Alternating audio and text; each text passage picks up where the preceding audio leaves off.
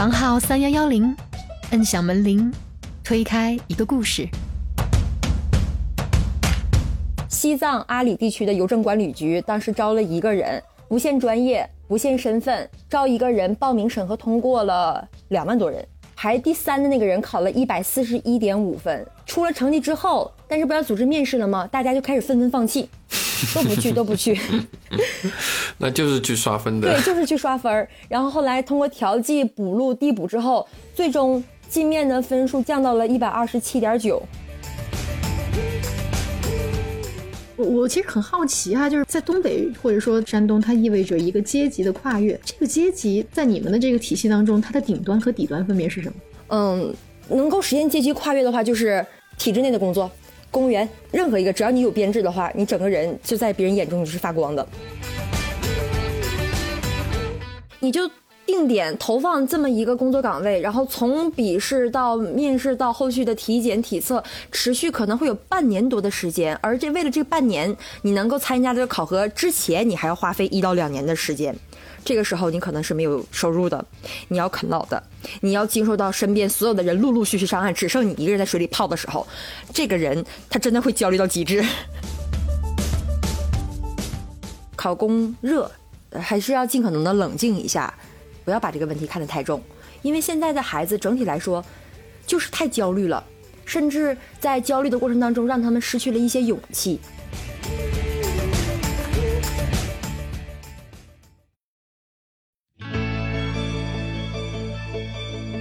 小伙伴们，大家好，欢迎来到我们的播客房号三幺幺零，我是范范。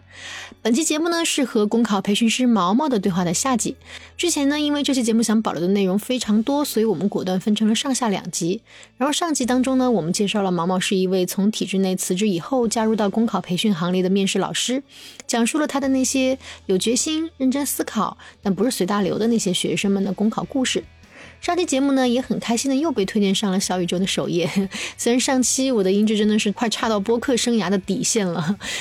还是跟大家解释一下，嗯，因为上期录制的时候呢，我因为一项工作被安排住在单位的所在地，周末都不能回家，所以情急之下呢，当时只带了一个便携的录音设备。然后回听的时候才发现，这个设备的那个杂音就跟个我在酒店里支了个天线发电报一样，也不知道是受了什么干扰。不过呢，就这个音质还上首页，可见官方对我们的选题还是认可的。所以呢，在大家开始听下期之前，再次跟大家致歉一下，这期当中可能还是会有一些杂音的干扰，非常的不好意思。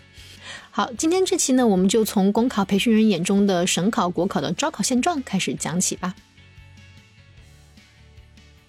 嗯，在我眼中，整体来说，国考还在扩招，省考也在大量的扩招，要解决大家的就业问题。但是竞争压力是越来越大。其实我可以给大家分享一组数据，你们就可以直观感受到，国考就像近三年，比如说二一年的时候招了两万五千人左右，二二年就招到了三万一，今年二三年就是二三年国考招了三万七千一百人，逐年递增。但是参与的人数真的也是越来越多。你像刚才二一年的时候，通过审核就报名的人数就有一百五十七万，到二二年的时候直接涨到了三百零三万，就达达到什么程度呢？就是相当于每个岗位它平均的竞争比例在九十七比一，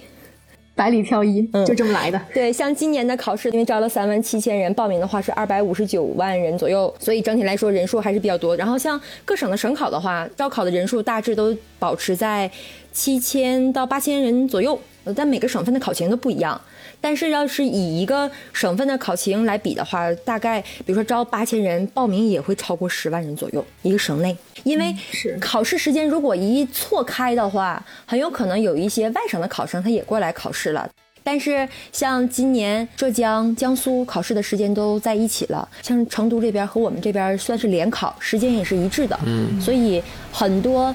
当地的考生都还是选择了当地的岗位。嗯，最火热的省是哪个省啊？最火热的那还是，呃，这两年像浙江，江苏，嗯就近三年吧，近三年国考当中进面分数最高的这些岗位，大部分都出自于浙江、江苏这两个省份。嗯，是我之前就看过一篇新闻，大概是好多年前了。人家浙江一个基层街道办说的是，有人翻到他们的那个录取目录里面，好多都是清北复交嘛。嗯，然后就问，还有人问到他是很基层的一个单位，好像就是街道办事处，就问他们，然后别人那个区政府还出来回应，那个叫什么组织部还是什么，对就出来回应说，不是清北复交的人都要来我们这儿考。而是我们本来就有定向的人才招聘计划，我们就需要清北复交的优秀人才来是，但是这个问题也是一直在我们面试环节所讨论的问题，就是说这些名校的学生到基层岗位，这是不是一种人才浪费？对，那你们每年都会抛出这样的灵魂质问。你你们怎么看的呢？这个问题？就我也想问，嗯，嗯，那你 我也想谈一谈，这就其实说，我觉得啊不是浪费。我觉得不是浪费，就是的确，我们承认清北的。学生可能在他们专业的。领域或者是科研的。领域当中会有所建树，但是如果说这些清北的。孩子们到了基层就是浪费吗？这样的。表述是相当于他小视了基层工作的。难度。嗯，咱们首先要承认，你像杭州这样基层的。单位，他们可能也会有一些其他基层单位。所不拥有的一些特殊的工作岗位要求，对对吧？人家面临的企业对接的内容，可能像一般的学历可能应付不了，所以他们如果说觉得浪费的话，一方面他是小视了基层工作的难处，另外一个，嗯，他也忽视了人家当地想要吸引人才这份决心。你像他们到呃清北的学生到杭州，我们也都可以理解，毕竟人家的城市可以提供相匹配的保障。但现在大家更多讨论是不是像杭州这样的城市，比如说像一些十八线的小城市，他们也会设置一些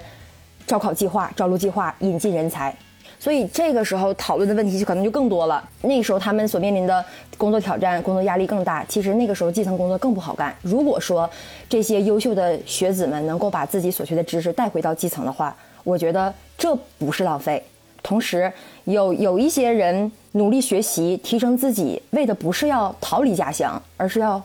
改变家乡、建设家乡。所以，在我的眼中，不是浪费。嗯，我也觉得不是浪费。其实这样的人，呃，学历这么高，他的眼界、他的学识，这些人进入到基层之后，就算是说基层的工作是，比如说学历低一点、能力低一点，也可以胜任。但是我觉得，比如说你说浙江，他现在的基层公务员都是这样的学历之后，五年、十年之后，他就算做同样的工作，他。注入的这种血液吧，能够带给那个基层或者整个浙江带来的面貌的变化，这些人可能也会在体系里面慢慢的流动吧。他们给整个体系带来的变化，我觉得可能是更加重要的东西。他肯定不是好个面子嘛，说我们这儿的基层公务员都是清北复教，他可能也是期望这些人可以带去不一样一点的变化吧。嗯，我的观点是这样的哈。就是如果如果是从宏观的角度来讲呢，就像陈老师说的，我们一直在给基层注入这些新鲜血液，呃，那肯定是对基层的发展推动很会，他们会有一个很关键的作用，而且在积累到呃一定的厚度之后呢，会有一个爆发。但但是如果我们从比较个人的角度来说的话，哈，就是说一个人他。一个一个来自清北复交的高学历人才，然后他抱着想要建设家乡、改变家乡的目的而来，嗯，但是大家都知道，其实最不容易改变的东西就是环境，嗯，就还不说很多地方可能一开始他需要面临单枪匹马，就算是一个单位，他的那种核心关键岗位都是高材生了哈，可能很多东西也不是说他想推动就能推动的，就其实我也和一些来自国内一流。算是一流学府的朋友交流过，嗯，也是在国内就是十八线小城市的体制内工作的。然后他说，呃，他的领导曾经问过他，哎，你这试用期满了哈，也转正了，然后现在建设家乡的感觉如何呀？就就可能是一种领导的那种关心式的、关怀式的那种询问。然后领导可能也没想到他会直说，他就直接说，呃，不满意。嗯，一方面就是，嗯，他们那里的那种就是实际就是。他们他们当时官方是有那种宣传片的嘛，然后他就说，嗯，这里的实际跟宣传片其实相去甚远。然后另一方面就是他想做的那些改变，就就推不动嘛。然后他能做的事情也就是，呃，沿着前面的人的脚步，无差别的重复某一种工作。然后他跟我讲这件事情的时候呢，还是就是他其实没有跟领导把话说完，但是他跟我还是把这个话说完了，就是说如果他能在就是继续在这里坚持工作，可能再工作个五年、十年，然后某一天换了一个能够支持他做这个改变的领导，或者愿意陪他一起去推动的同事，他可能真的还是能够做到这些推动他想推动的事情。对，但是你说这中间的这五年和十年的时间，就是对他个人来说，他不是一种浪费吗？我我其实觉得是，就就就是从微观的角度来说的话，哈，我还是觉得是，嗯，这是个系统性的问题吧，不是不是这个人学历的问题，对，它优最优先的是稳定性，最优先的不是效率。就是说用最简单的话说，然后现在想要通过改变，比如说基层的学历能力来推动整个系统的变化，那肯定不是三五天、三五年的事情吧？啊，这些人青梅复交的人，他们到领导的位置上都还有那么长的时间，可能在企业里面是你空降一个高学历的一个世界五百强的高管可以带来质的变化，但是那个是效率优先的地方。但是我觉得作为个人来说，他们可能是可以有一些自己的选择吧，我觉得。嗯嗯嗯。对，那那那那在之前毛毛那个提纲里面，我还看到一句话，就是说基层岗位好像招人还挺难的。但我我的理解是，现在不是考公都挺热吗？为什么还会有就是基层岗位不好招人的这种例子呢？嗯，首先在这里给你们分享一个案例，这个案例也挺刺激直接的，相信你们可能也听过，就是在去年国考的时候，西藏阿里地区的邮政管理局当时招了一个人。他是属于基层岗位了，不限专业，不限身份，但是招一个人报名审核通过了两万多人，两万多人，两万一千多人我记得是，然后那个最低镜面分数招一排第三的那个人考了一百四十一点五分，就是你们可能嗯对于这分数没什么概念，但我可以告诉你们，就是如果考这分的话，像一线城市的岗位，包括部委这样的单位都可以考进去。为啥这么热呢？这个岗位，因为国考它本身这个考试它以限制多、要求高闻名，所以很多人就没有合适的岗位，但是他还想考试，他想获得编制，或者是他想积累考试经验，所以大家就选择了这一个三不限的岗位啊。这是当年国考当中唯一一个不限制专业、不限制身份，然后唯一一个限制条件是要求在本单位服务期限要满五年。后面特别有意思的是，出了成绩之后，但是不要组织面试了吗？大家就开始纷纷放弃，都不去，都不去。那就是去刷分的。对，就是去刷分然后后来通过调剂、补录、递补之后，最终进面的分数降降到了一百二十七点九。十几分多少人呢？对，然后的确这种基层岗位它有这样的编制、有需求、有空缺，但是就拿阿里这个地方来说，那到拉萨开车都得。都得二十多个小时吧，业务科室工作内容也非常单调，也没有多少人，所以可能工作条件呐、待遇啊、氛围呀，嗯，包括生活环境，都成为他们放弃这个岗位的一些因素，所以基层不好招人。嗯，但是为什么他们本地人可能又考不过这些外省来刷分的，对吧？对，考不过。因为最终我也查了一下，看了一下这个岗位，最终考上的是一个，嗯，但是他具体是哪的人我不知道，但是显示的他是毕业于山东农业大学的孩子，所以可能当地的人考试能力，因为本身阿里地区他们接受的这些，就像教育啊，可能不像那可能没有培训机构，对 他们可能在考试能力方面有所欠缺，所以考不上。哎，我就觉得，假如说这个山东农业大学的这个孩子。他其实就是阿里地区的，然后他去了山东农业大学，然后回来之后想考一下家乡。我觉得这个就是一个挺完美的故事。但但是怎么讲呢？我觉得两万多人真真正的一个想反哺家乡的孩子，他可能看着这两万多人，算了算，我撤了，我还是不考了吧。有可能。嗯。刚刚才你说这个岗位一百四十多哈，嗯，然后我我其实我在我们评论区看到过一百五十多分的，然后我还我还想说，那真正那些比较热门的地方。他的那个笔试分数现在得高到什么程度啊？嗯，我我举个例子吧，你像有一些单位，它可能限制限制条件比较多的话，这个分数可能会有一点点下降。但是，一般像一百四到一百五左右，这就算很高的分数了。但是在我们省份曾经出现过一百六十二分的情况，呃，曾经在我们这里还出现过，就是在省级的公务员考试当中，申论出现过九十二分。哎呦，这孩子真能写。当时我们都说这个孩子呀，是不是写了一道圣旨呢？真的九十二分可能是有家学吧。那那那那国考呢？国考的话，嗯、这两年看题的难度，但是一百考一般啊，国考的话考到一百三十八，将近一百四，这就算很高分数了。这在选择当中，你会有很多的选择权利。但是像去年，去年最高的分数是江苏省的一个税务局，它进面分数应该是一百四十多分儿，但是第一的话可能会考的比这还高。嗯嗯，对我我觉得也是，因为也是评论区一个一个人说的，在那个江浙沪那一带嘛，好像还出过一百七八的，所以我当时看着我就说，天呐，这孩子怎么都这么能考？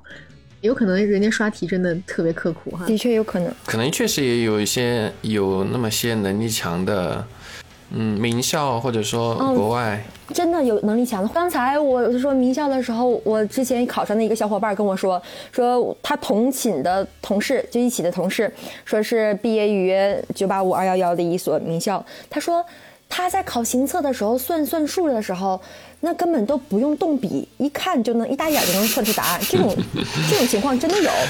理科生。对，但是你要像我的话，我作为一个文科生，那数量关系，我最我在最开始自己刷题的时候，我下过决心，我说我十道题我都好好算一遍。结果算完之后，每道题都做了精细的计算之后，发现没有一个是对的。然后后来对，在然后在那个考试当中，大家就都疯传说，数量如果你不会的话，你要学会理性的放弃，所以你可以去都选 B，因为大家都是都选的 C，但是从往年的这些答案当中来看，B 是正确答案的概率比较高，然后大家都选 B，然后有一年我就是，那我都选 B 吧，然后哎我就进面试了。哎，这两年这个这个这个这个数学是变难了吗？因为我其实，在以前读初中、高中的时候哈，我虽然是理科生，但我数学是最差的一科，就是我能拖全班同学后腿二十分的那种。嗯，我我也不知道为什么，就是在做这个就是行测题的时候，我觉得数学是最简单的。但你是理科生啊，你从高中开始到大学接受的都是理科，都是偏逻辑性、数理上的的学习，你肯定有那种优势的呀。不是你训练过那道题，而是你训练过那样的思维。哦，是这个意思哈。对我非常认同陈老师的说法，因为你从小到大你养成的就是这样的一个分析方式，而像我对于我们文科生来说，这就相当于我血液当中就没有这样的基因。嗯，我明白了。嗯，我我一直觉得我自己学理科是一个错误。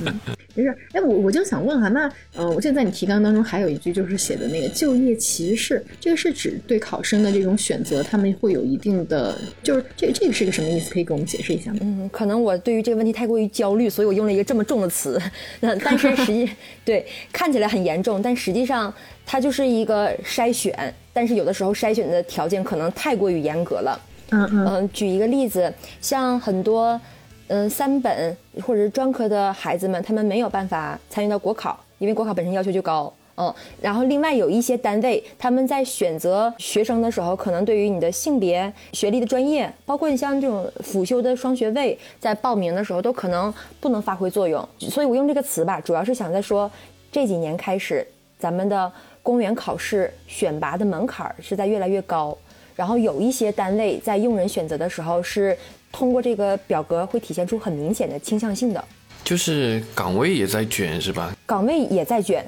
就就是我们抛除我们前面讨论的这样的学历、这样的学识能否在这个岗位上发挥出来的问题外，其实这些岗位本身它也在整体的拔高要求，对吧？是的，就是有很多学生看完职位表之后，就给我最大的反馈就是说这个职位表对我一点都不友好。他嗯嗯嗯，就像每年报国考的时候，就会有一个词冲上热门，叫“报国无门 ”。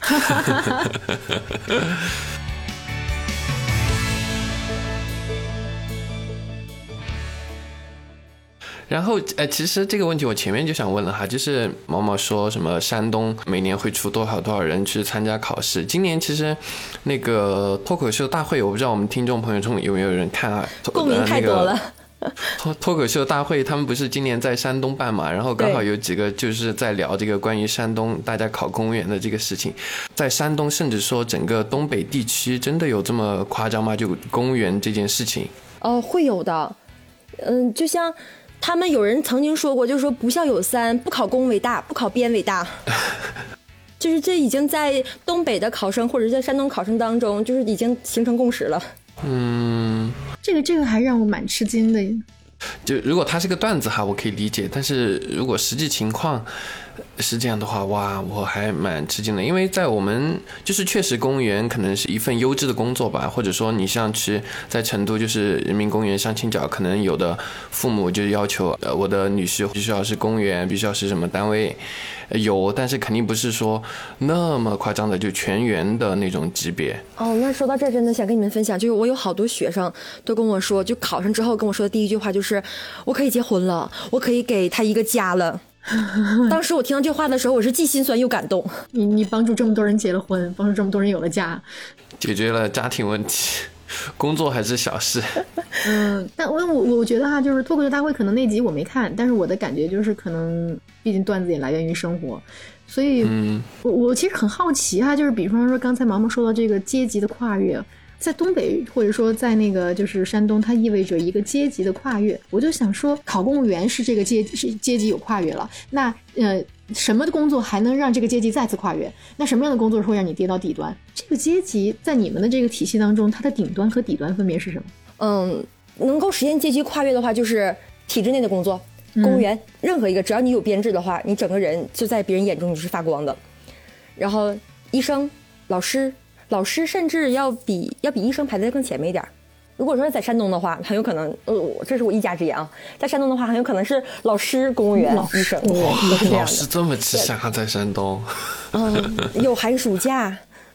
收入体面。那我我就会觉得，哎，这个嗯，蛮蛮神奇的。那那比如说做生意的人在你们那儿算什么呢？他他们就嗯底端还是顶端？呃，不算顶端。做生意的话，或者是就是凡是没有正式工作的话，在家长眼中，你就是没有正事儿。嗨，我最近正好在看一个老北京的电视剧哈，大概从七十年代开始讲的，里边的一个呃男男配角吧，他老他老说自己我是国家干部，我是国家干部。然后当时我看的时候，我的感觉就是，嗯，可能是因为那个年代的原因，所以国家干部的光环就是有那么大。但是呃，放到现在二零二二年，让我想象一个人他是。公务员他就有光环，想象不出是吧？我其实有点想象不出来，因为真的这件事情在很多年前，我妈在给一个谁谁谁介绍男朋友的时候，就是说，哎呀，这个呃孩子没有工作。我当时我我就特别气愤，我说人家是一个名校的研究生，人家只是现在还没上班，你就说，哎呀，人家没有工作。他说的工作应该是那个工作对吧？他们说的工作就是你只要不是。在体制内你就叫没有工作，对。然后我当时的感觉就是，你怎么能这么看一个人呢？你怎么能把人家呃这这个就叫没有工作？但是后来你知道，我上班之后给我介绍男朋友的人，他们都是，哎呀，这个小伙子不行，算了，不要介绍给凡凡，他没工作。然后我当时后来，我真的我我找老公的时候，我就找了一个没有工作的。的确，在东北的话，就假如说你没有这样一个稳定的收入的话，他们会觉得你这个整个人都是不稳定的，可能会出现一些不稳定的因素。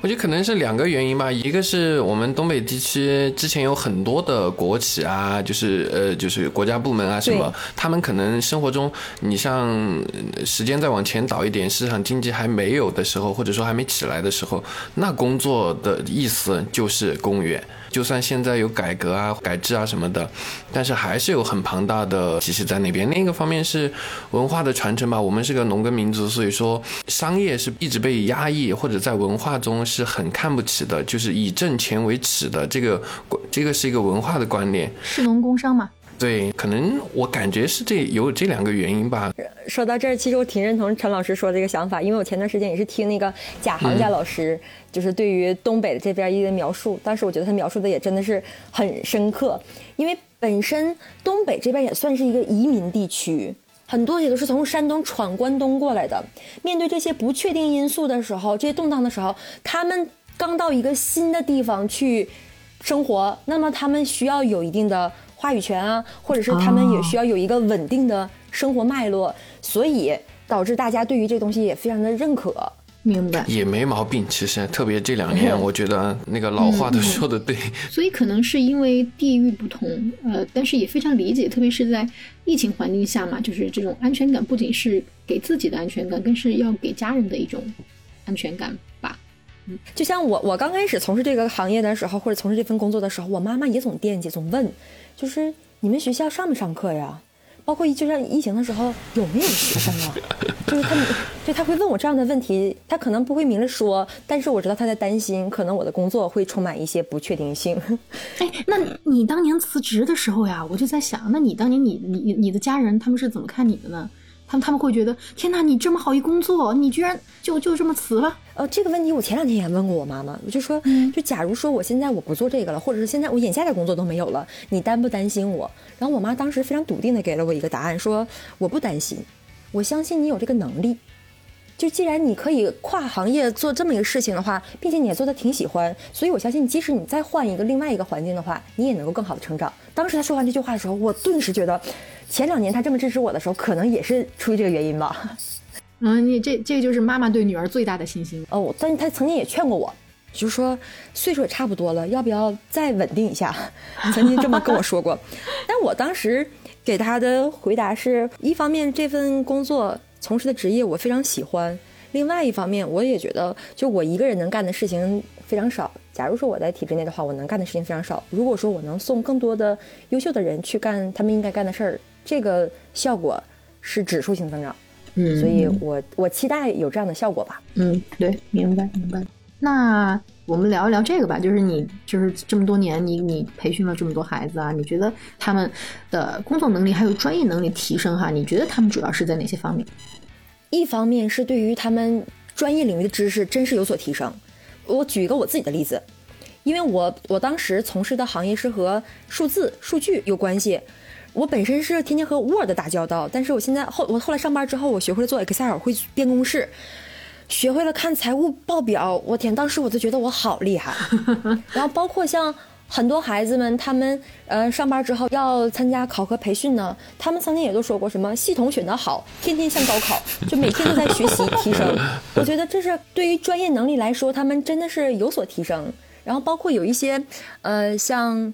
这些像经济领域、经济口的这些，呃，包括像很多小朋友考的是警察，他们这些办案流程，或者是对于案件的审理审判。我看到他们驾轻就熟的样子，也发现这份工作会给他们带来一定的提升的。很多孩子考上之后，在职研究生啊、呃考证啊、法考啊，叮叮当当都在陆续通过。我就觉得这也算是在进一步的提升自己啊，也没有把这个上岸当成一个终点吧。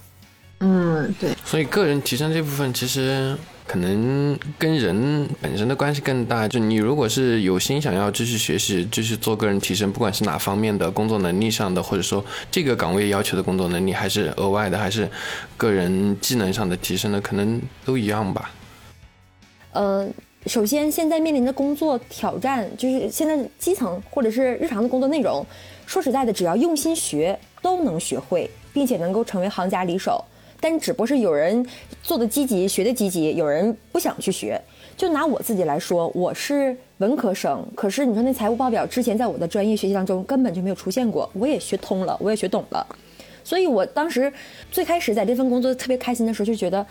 我我学了新的技能，我有新的收获。而我评价一个工作对于我来说到底好还是不好，其实真的一个很重要的一个标准就是我能不能有所成长和有所收获。所以当时支持我辞职最大的一个因素，就是在于我基本上学的知识我都学会了，当然还有一些其他的因素，我就决定不妨可以再来。然后现在这个工作之所以让我能够坚持下来，就觉得我每天都要学习，我每天都要学的新的技能，想方设法去提升自己。所以，像对于公务员来说，呃，该学的必须得学，但是像那种去技能化，是因为。嗯，他的就是技术要求真的不是特别高，所以如果说一个人想要真的成长的话，我是觉得要在这个领域和平台当中要学会提升和创新，因为我是觉得有很多人是在原地踏步，他学完之后就在那里原地踏步，但是他没有办法，他没有想法，没有心情去拥抱这个新的知识或者是新的技能，所以慢慢的就会让人觉得碌碌无为啊，或者是这个东西工作推进起来没有办法推进了。对，其实创新这个事情，我也和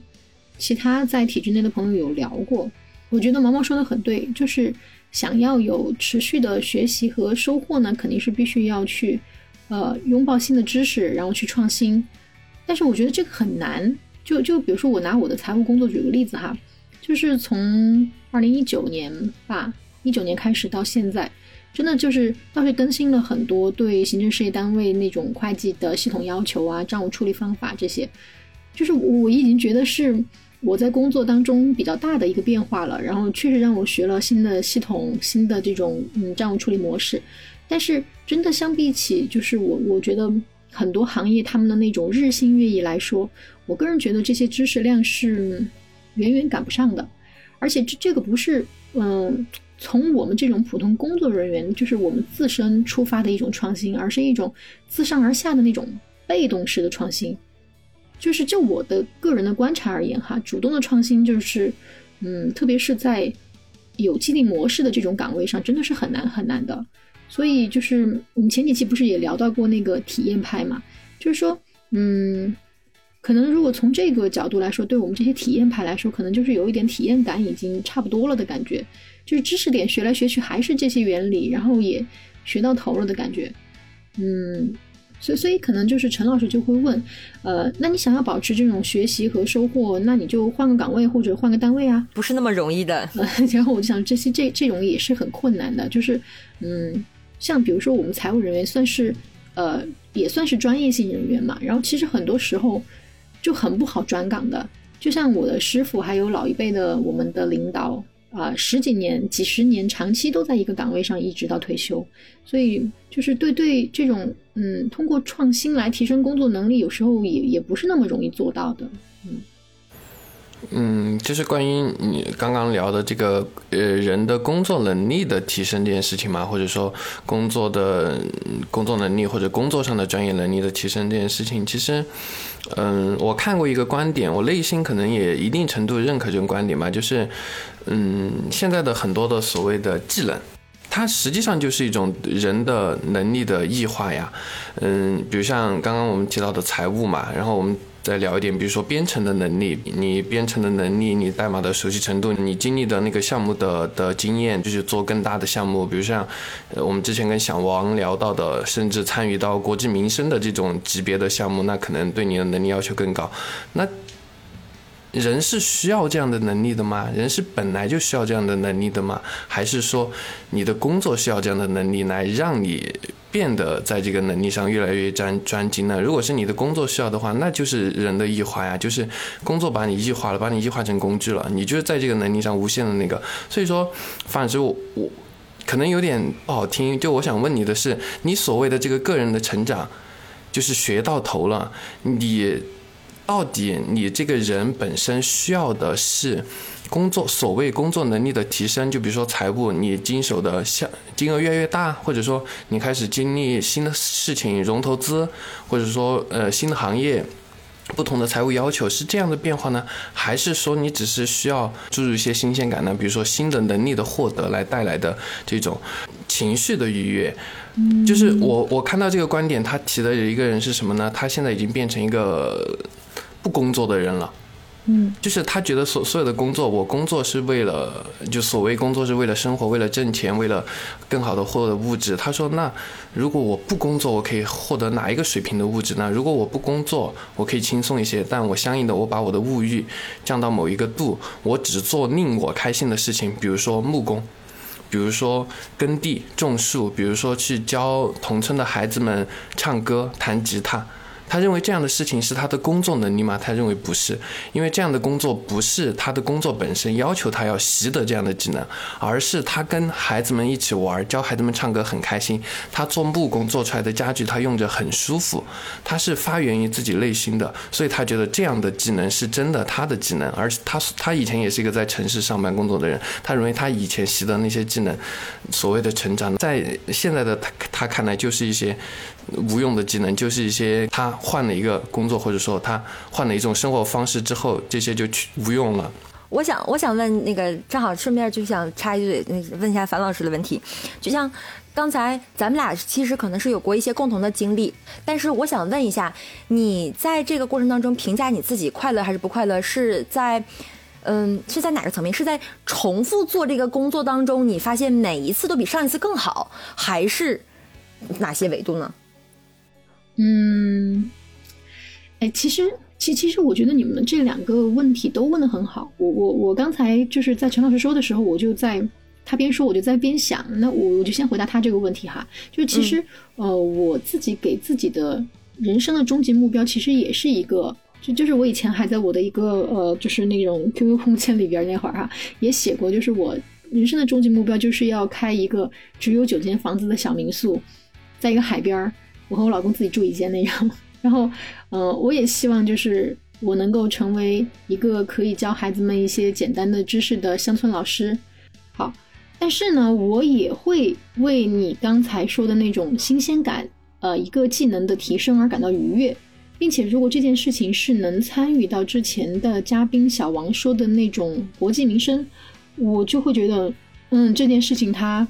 非常的有意义，它是一个很好的体验，并且我会为此开心。所以，呃，我觉得都有。就是我我不认为人被驯化出工具的能力是一个坏事，因为因为人在发挥一个工具的作用的同时，如果它能够让我自己的内心感到开心，那么我就觉得这个是我生活的一个价值。我觉得这是对的。然后，然后毛毛刚才说的那个问题，我在重复一次比一次更好的过程中会获得快乐吗？会，我会非常快乐。呃，就比方说我们做播客这件事情，我就觉得我们呃一期比一期，不管是剪辑还是选题，还是聊的过程，还是怎么样，起码我跟陈老师其实，呃，我们聊一周年总结的时候哈，那会儿也聊过，就是我们觉得我们自己的这种谈话能力、主持的能力都还是有那么一点点提升哈，然后连这种小事情我都会觉得非常的开心，所以就是在我的工作中，如果有一个什么事儿。虽然它很小，但是它做成了，或者有一个什么事儿，有一个小小的进步，我也会很高兴。就是这种简单的快乐，我也会高兴。嗯，就是只要我是处在一个我自己认同的提升里边儿，回答完毕。我觉得，我觉得樊老师把这个问题想得很透彻，所以即使说你将来要辞职的话，我相信你也一定不会后悔的。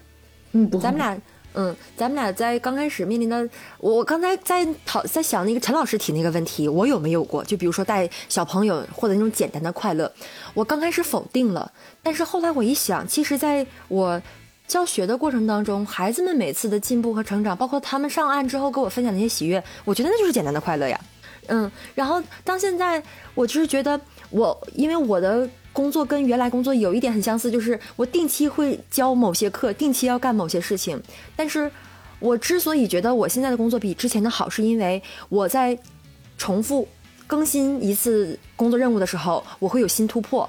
我会有新收获，而不像之前那样，我每次重复，我只能按部就班的按着这个框架去做，我还要受人限制，还要呃就是各种各样的阻碍。而是在这个过程当中，发现，在这个过程当中，我不断去突破自己，呃，突破天花板，获得技能，反而也让我们成长了，快乐了。嗯，对对，我我我我赞同你这个。如果我能够做一件事儿，我每次都能够从中收获一点点小确幸，我认同这个事情。对，就是前提是他不会让我做很多我反感的事情来作为条件，我就觉得 OK。嗯嗯，好，好，讨论完毕。一个 对，其实我觉得这事儿还蛮有趣的，就是我们这种讨论方法啊。聊的，嗯，聊的还很深刻。之前我们聊了，其实大家来考公的目的是不一样的嘛，或者说原因是不一样的。那这些毛毛口中的孩子们，他们上岸之后，嗯，这种焦虑或者说来自于外界的这些压力，他们会有缓解吗？我觉得会有很大的缓解。嗯，首先是现在他们就业压力很大，因为现在各种各样的不确定性，备考的过程当中，他们充满了很多的焦虑，就很有可能他们会被看成那些是不优秀的小孩儿。呃，家长就总会觉得别人都行，别人都考上，为什么你还没考上？就会有这么大的压力。然后等他们上岸的时候，就觉得他们真的是可以迈上一个新的台阶的，就是他们真的可以喘一口气儿了。就是这个时候可以觉得生活可以继续了。我之前有一个学生，就是他在备考当中，他的确觉得自己成绩一直没有办法提高，但这个时候他会面临一些工作机会，很好的 offer，比如说像国企，但是他就会来跟我说，我到底是继续选择备考，我还是去工作？然后如果以后有机会的话再考。然后其实当时我就跟他说，当你来选择问我的时候，我知道你的内心当中已经做完决定了，你就是还想考。你还想给自己一个说法，或者是真正的给自己一个一步到位的机会。所以，如果说他们一直不考上的话，就这种始终在水里漂的感觉会一直都在。但是，当他们考上之后，他们就会发现，我可以干下一件事情了，我可以暂时不为这事情焦虑了。但是。真的，我想接着说的就是，他们考上之后，可能发现需要焦虑的事情还在后头。新的焦虑，对，新的焦虑就在后头。就这时候让我想到了，就我非常喜欢看的一部电视剧《武林外传》当中有一个老师窦先生，他说：“你不让孩子输在起跑线上，那终点在哪儿呢？那如果不知道终点在哪儿，那设置起跑线还有什么意义呢？”所以这个时候，他们就是不断不断的去突破自己的这样的终点线或者起跑线，慢慢的在焦虑当中循环往复，很难受。因为在那个备考，就是在公考当中，就是大家会听过这么一段鸡汤，也可以分享给你们。就说备考啊，就像在一个没有灯的房间里去洗衣服，你也不知道你洗的干净还是不干净，你只能一直的洗。等你上考场那一天，就相当于突然之间把这个灯打开了一样。所以这个时候，你之前所付出的努力到底到没到位，或者是用没用功，这个时候就摆在台面上了。所以，如果你真的想要获得那个好成绩，那你一定要在这个黑暗过程当中沉得下心，就是刹得住劲儿，好好的去洗衣服。这个过程比找工作要复杂的多吧？心理状态。因为他们就比如说找工作的话，相对来说还是比较容易的。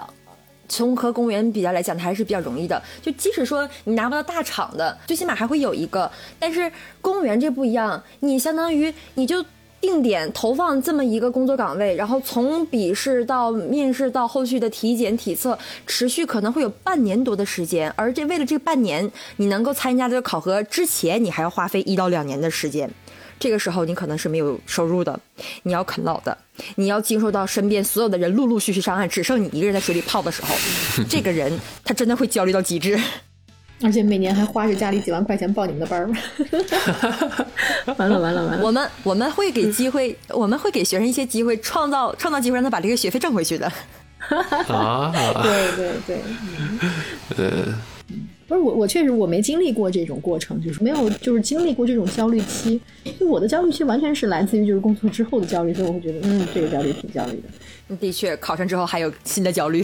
嗯，人生可能就是这样吧，不停的出现新的麻烦，然后再解决问题，然后活得快乐，然后遇到新的麻烦。对，我们在打怪升级。所以我其实那就是特别想问一下咱们毛毛啊，你也是作为一个体制内辞职的人，然后你现在也送了这么多孩子，慢慢的走上了工作岗位了。那对于就是现在的这些应届毕业生来说，他们到底应不应该去考公务员这件事情，你是怎么看的呢？就是，嗯，你对考公务员和考公热，它本身是一个什么样的看法？嗯，首先我觉得这帮孩子不应该说是应不应该，就是是可不可以的事情。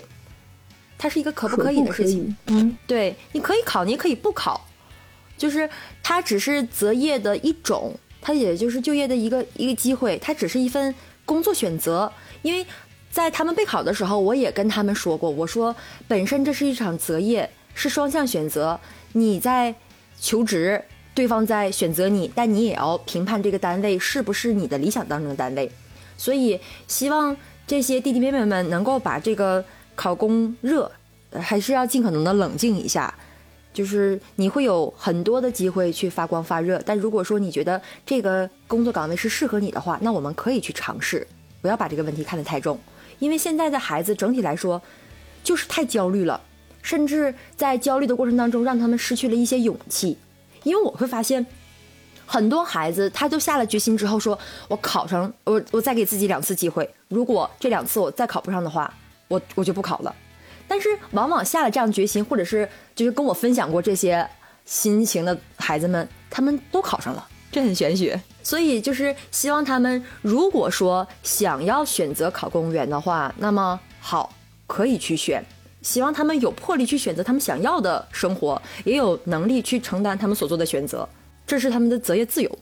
就是前一段时间，网上各种平台当中都会充斥这么一句话，叫“感谢体制包容了平庸的我”。这一句话乍乍一听就会发现啊。好像是很平庸的人都进入到体制内了。其实这句话我十分不认同，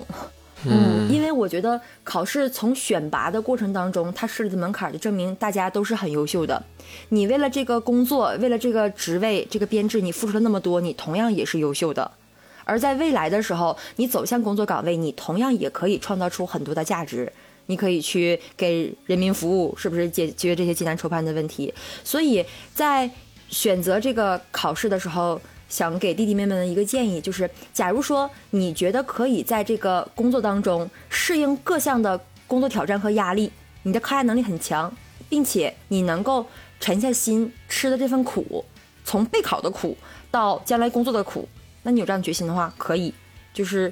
你不是平庸的，然后也希望他们不做平庸的人。肯定的，嗯，如果我非要被定义的话，我不希望是我的工作，就是刚刚那句话嘛，就是感谢体制包容平庸的我，这个跟体不体制没关系吧，或者跟你是创业、无业游民还是什么没关系吧？如果你非要定义一个人，他是一个有趣的人，他是一个幽默的人，他是一个有责任心的人，在我这儿，我觉得都比他是一个拥有什么工作的人来的好一些。嗯，哦，我理解了。明白，我理解，我理解陈老师的想法了。很绕，是不是？嗯，没有，就是第一，你刚才只是概括性的说的时候，我没听懂。没事，我我我反正是觉得，嗯，我不认同这句话的原因是什么呢？就是我觉得，我真的觉得这个体制内有很多，我看到有些人他真的是在做一些有推动，然后去创新、去改变一些的事儿。真的有。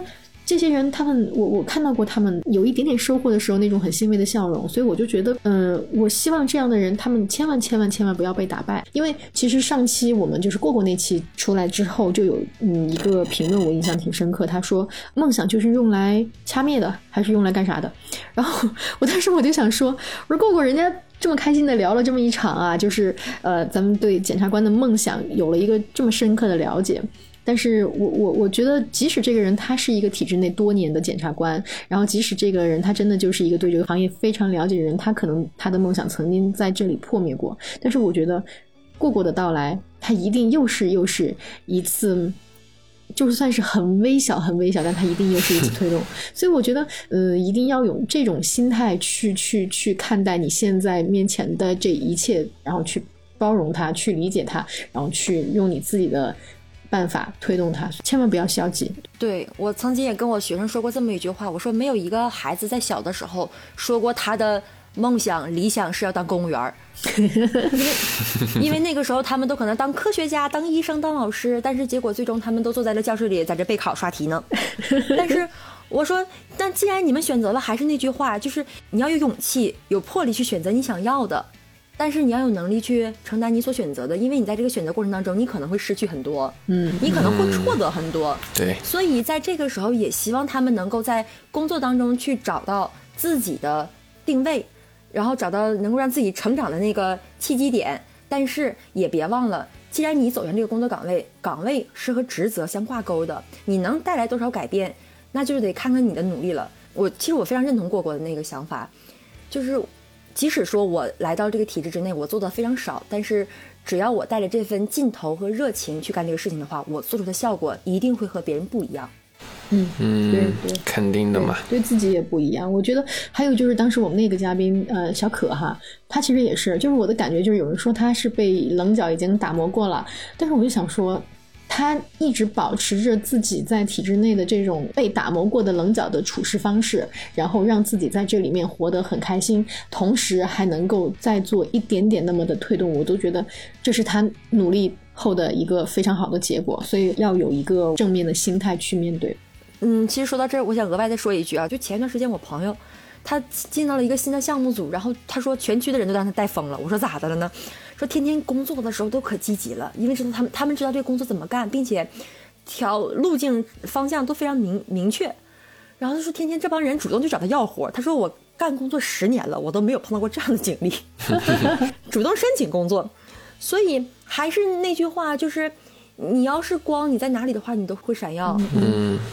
对，有有这种地方一定会有，然后这样的人会越来越多。对，嗯，真正的理想主义者是理想不灭的，灭了的就不是。对，好吧，那我们今天的就最后一个问题啊，是我们还是节目的传统一定要保持，就是咱们要有回答上期嘉宾留下的问题啊。然后我们上期嘉宾呢，他留下的问题是：如果当年你体制内的这份就是做数字统计的工作，在辞职的时候申请没有被批准。请畅想一下你现在的生活会是什么样子？哦，我这个问题我还真想过，嗯我觉得我应该还是很快乐，并且很享受的。因为有一点我跟樊老师很像，就是我们在体制内工作的时候，我也会从工作的环节细节当中去找一些能够让自己开心的点，或者有成长的点。嗯嗯就哪怕我被戒掉，哪怕我换到换到新的项目的话，我有一个新的新的收获，我都觉得这是可以让我成长的契机。然后再一个，当时我在刚刚准备就是备考公务员的时候，我也被被人问过你为什么考公务员？我说我觉得我挺适合的，我很适合这份工作。我我工作的习惯可能就是按照步骤有序不稳的去推进，但是在这个过程当中，我希望能够有一些效率的提升和质量的提升。所以我觉得，如果没有辞职的话，或者是仍然留在体制内的话，我会很开心、很享受。当然，我也相信我会有很多的成长和新的技能的收获。嗯。但是但是如果我们假设再回答上上期嘉宾的问题，就是这个程序是可以重新编的话，那 你会选择现在的这条路，还是没有辞职的那条路？我可能还会选择我现在这条路。我懂了因。为，嗯，因为我发现它可能兼容了我所有对于一个工作的想法，它它可能包容了我所有对于一个理想工作的一个一些幻想。哦，明白了，明白了。嗯，我我觉得去你们那个机构报考的人，要是都认准你这个老师，那应该还是特别棒。哎，希望吧。那好吧，那我们再问一下最后一个事情啊，就是你还是要给咱们下期嘉宾留一个问题，你会留什么？哦，这个问题其实已经困扰我一天了，我我想了一天，我没想出来。但是后来我还曾经在想，我说我作为一个特约的那个就是特稿，我嗯嗯可不可以不提？但是后来我还是想了一个，想了一个，嗯就是在体制内工作的时候，难免可能会有一些不快乐的时光或者不快乐的时候，那你是用哪些方面去支持自己突出重围？呃，就是是怎么把自己给、给给熬过去的调节出来的？我因为我是在想，就是我我一直是会找一个借口去安慰自己，包括就各种方面的工作都是。我也希希望就是面临到像体制内这样的压力的时候，大家都会拿什么样的方法方式，或者是用哪个点去让自己排解这些不良情绪。嗯行，好吧，那我们今天这期就聊到这儿，然后我们就嗯，非常感谢今天的嘉宾毛毛陪我们聊了三个多小时，两个小时五十八分钟，哎呦我天哪，三是一个。剪辑的辛辛苦大工程。呃，我我们可能最后把这一期剪成两集吧，就是上下期，因为我们本来也预计了特辑嘛。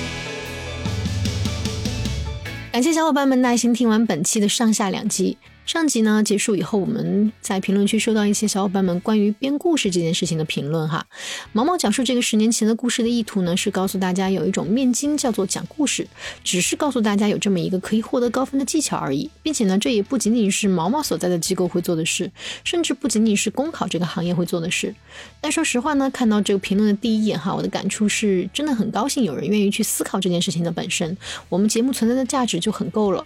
无论省考还是国考，编与不编都在你的内心。不编的人有自己的坚持，并且会在未来的人生中享受这种坚持。至于这件事情本身，我们应该怎么看待，就不在节目里多做讨论了。希望我们的节目呢，还能继续给大家呈现这些可以思考的故事和现象。如果喜欢我们的节目的话呢，记得订阅哦。我们下期再见，拜拜。